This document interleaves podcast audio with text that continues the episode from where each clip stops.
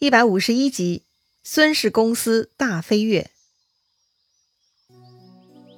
上一回咱们说到，刘备第三次拜访诸葛亮，派人算卦，选定吉日，沐浴斋戒，特别虔诚。到了诸葛亮家呢，碰上了诸葛亮午睡，刘备居然在台阶下足足等了一个多时辰，估计啊前后得有三小时。终于呢，等到了高卧不起的诸葛亮。一番寒暄之后呢，刘备诚恳求教。诸葛亮也将藏在自己心里的谋略给说了出来。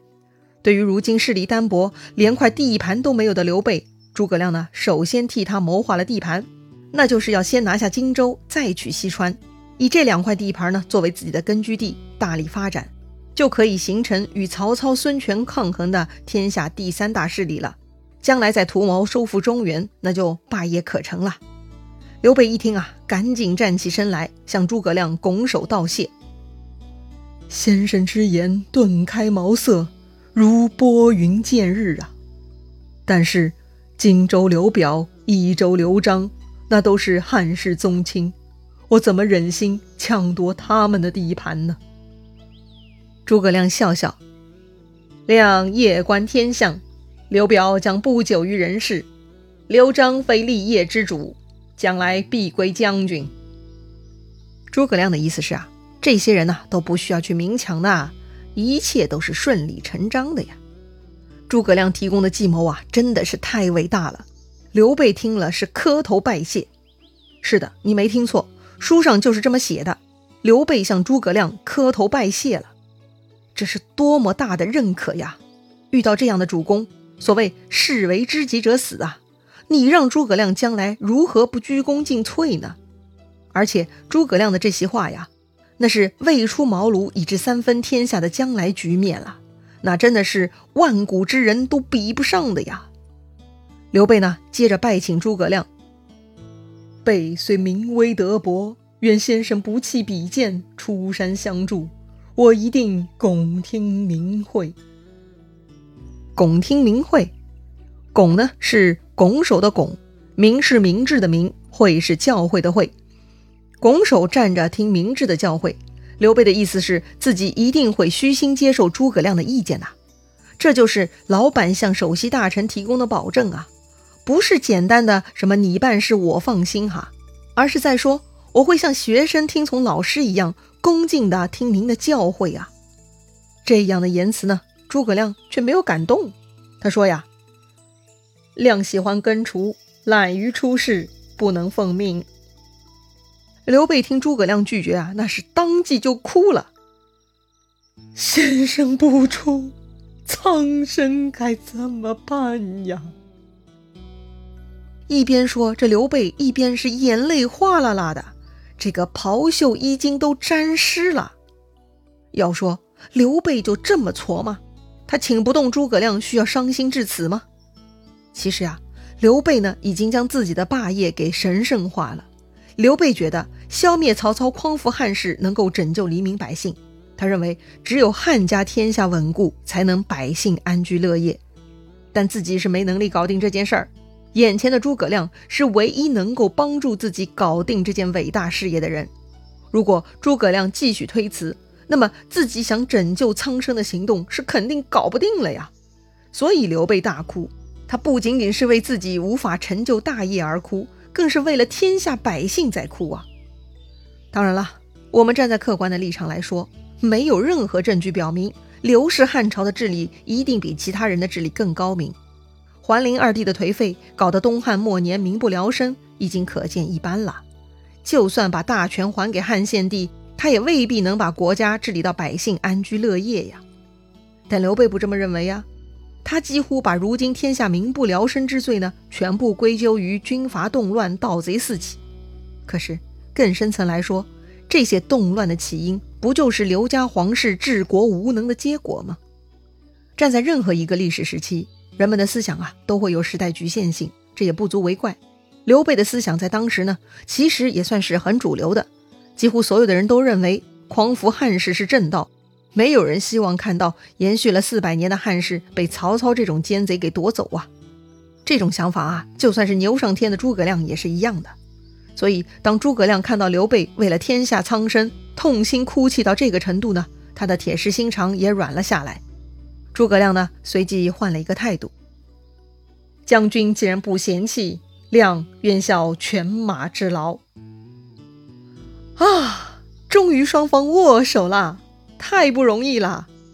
刘备是开心到不行啊，赶紧招呼关羽、张飞，把带来的金银礼物全部抬进来。诸葛亮是坚决推辞，但刘备很坚持。这不是聘用大贤的礼物，只是表达刘备的一点心意呀。当然了，诸葛亮是什么人呐？一点金银财宝是可以收买的吗？当然不行了。礼物就是纯粹的心意而已。诸葛亮呢，这才肯收下。说话到了这个时候啊，外面呢已经天黑了。诸葛亮呢就留宿了刘关张三兄弟。第二天，诸葛均回家了。诸葛亮呢就对弟弟说。我蒙受刘皇叔三顾之恩，不得不出山了。你可以继续在此地耕种，不要把田亩给荒废了。待我功成之日，我还要归隐的。哎呀，说到这里呢，不觉有点心酸哈。诸葛亮出山的时候啊，他还想着功成身退，继续回到此地耕种隐居呢。他还真的不是那种假惺惺躲起来故意吊人胃口的隐士哈。他内心啊，真的没有世俗贪欲。这点品格是值得钦佩的呀，可惜啊，我们都知道结局，诸葛亮那是回不来了呀。辞别诸葛军，诸葛亮呢就跟着刘备三兄弟一起去了新野。到了新野呢，刘备对待诸葛亮啊，就像师长。虽然呢，诸葛亮比刘备小了整整二十岁，当时诸葛亮二十七岁，刘备四十七岁，但刘备的大智慧呢，在于他懂人识人，因此他不会迂腐。他是完全放下了身段，向诸葛亮虚心求教。书上说呀：“食则同桌，寝则同榻，终日共论天下之事。”哼，这个场景是不是也有些熟悉啊？当年刘备刚刚出道，在那个安喜县当县尉，他就是跟两个弟弟同桌吃饭、同床睡觉，十分亲密呀。如今有了诸葛亮，又有了新的人生目标，自然要跟诸葛亮同桌吃饭、同床睡觉了。关键啊，这也是体现了刘备跟诸葛亮之间的关系，那根本不是一般的主臣关系，就跟结拜兄弟是一个待遇的。诸葛亮是历史有名啊，那他到了刘备这儿，到底有何出色贡献呢？哼，那贡献是多了去了，咱们呢一个一个来说哈。首先啊，这个诸葛亮呢有些收集情报的特殊能力，反正他已经知道曹操开挖人工河，搞出玄武池，在操练水军。根据诸葛亮的判断呢，曹操这回的操练不仅仅是针对刘表，应该也会对江东孙家动武的。所以诸葛亮建议刘备派人去江东打听消息。那此时江东什么情况呢？上回啊，咱们说到孙权呢得了鲁肃，定了国策，准备好好的将东吴基业打实建稳。所以啊，孙权特地在吴会，也就是今天的绍兴哈，开设宾馆。命雇佣张宏在此接待四方宾客贤才。这里说到的宾馆呢，不是简单的提供过往旅客吃饭住宿的地方哈，而是孙权专门用来招募人才的地方。只要有意加入江东孙氏公司的呢，都可以到这儿来白吃白喝，跟这个雇佣张宏他们一起交谈沟通，最后被选择可以留下来服务孙权。连续好几年呢，这个地方是十分热闹，帮助孙权招揽了不少人才。人才之间呢有相互推荐，效果是非常好啊。文武人才呢都聚集了很多，有会计的阚泽，字德润。阚泽这个人呐，不光学识渊博，他的数学能力还特别了不起。他对圆周率很有研究，后来的数学家祖冲之对这个圆周率的精确计算呢，也是借鉴了他的成果。还有彭城的严俊，字曼才。彭城呢就是今天江苏徐州了。这个严俊呢，跟诸葛亮的大哥诸葛瑾是好朋友。严俊性情朴直醇厚，他常常好心提醒其他人才，帮助人家成长。还有沛县薛宗，字敬文。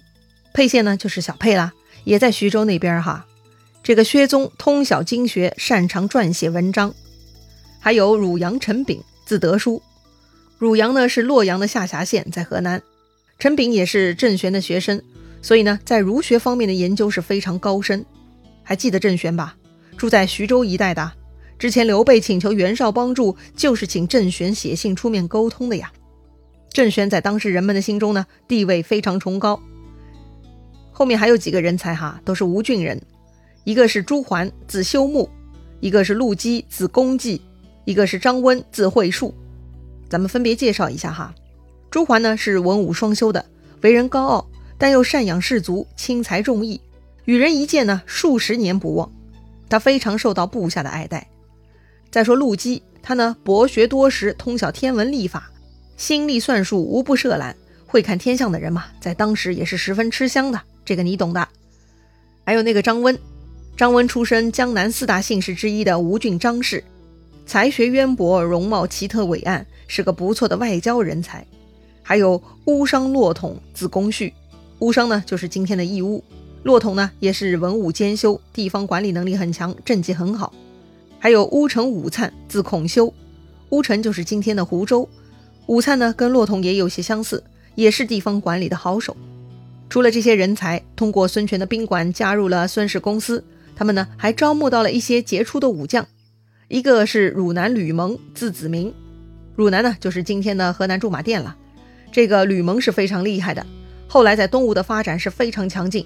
特别呀，他身上有发愤勤学的事迹，成为中国古代将琴捕捉的代表。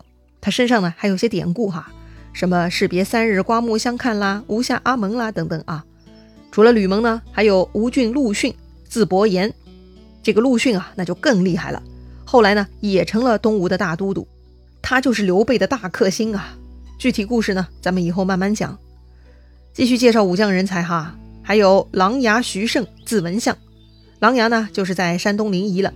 徐盛的军事作战水平也很高，可以呢跟张辽媲美。再有东郡潘璋，字文圭。东郡呢就在今天河南濮阳。这个潘璋啊，作战勇猛，不断升迁，只是有个毛病，就是为人奢侈贪财。最后一个庐江丁奉，字成渊。庐江呢算是今天安徽合肥的下属县了。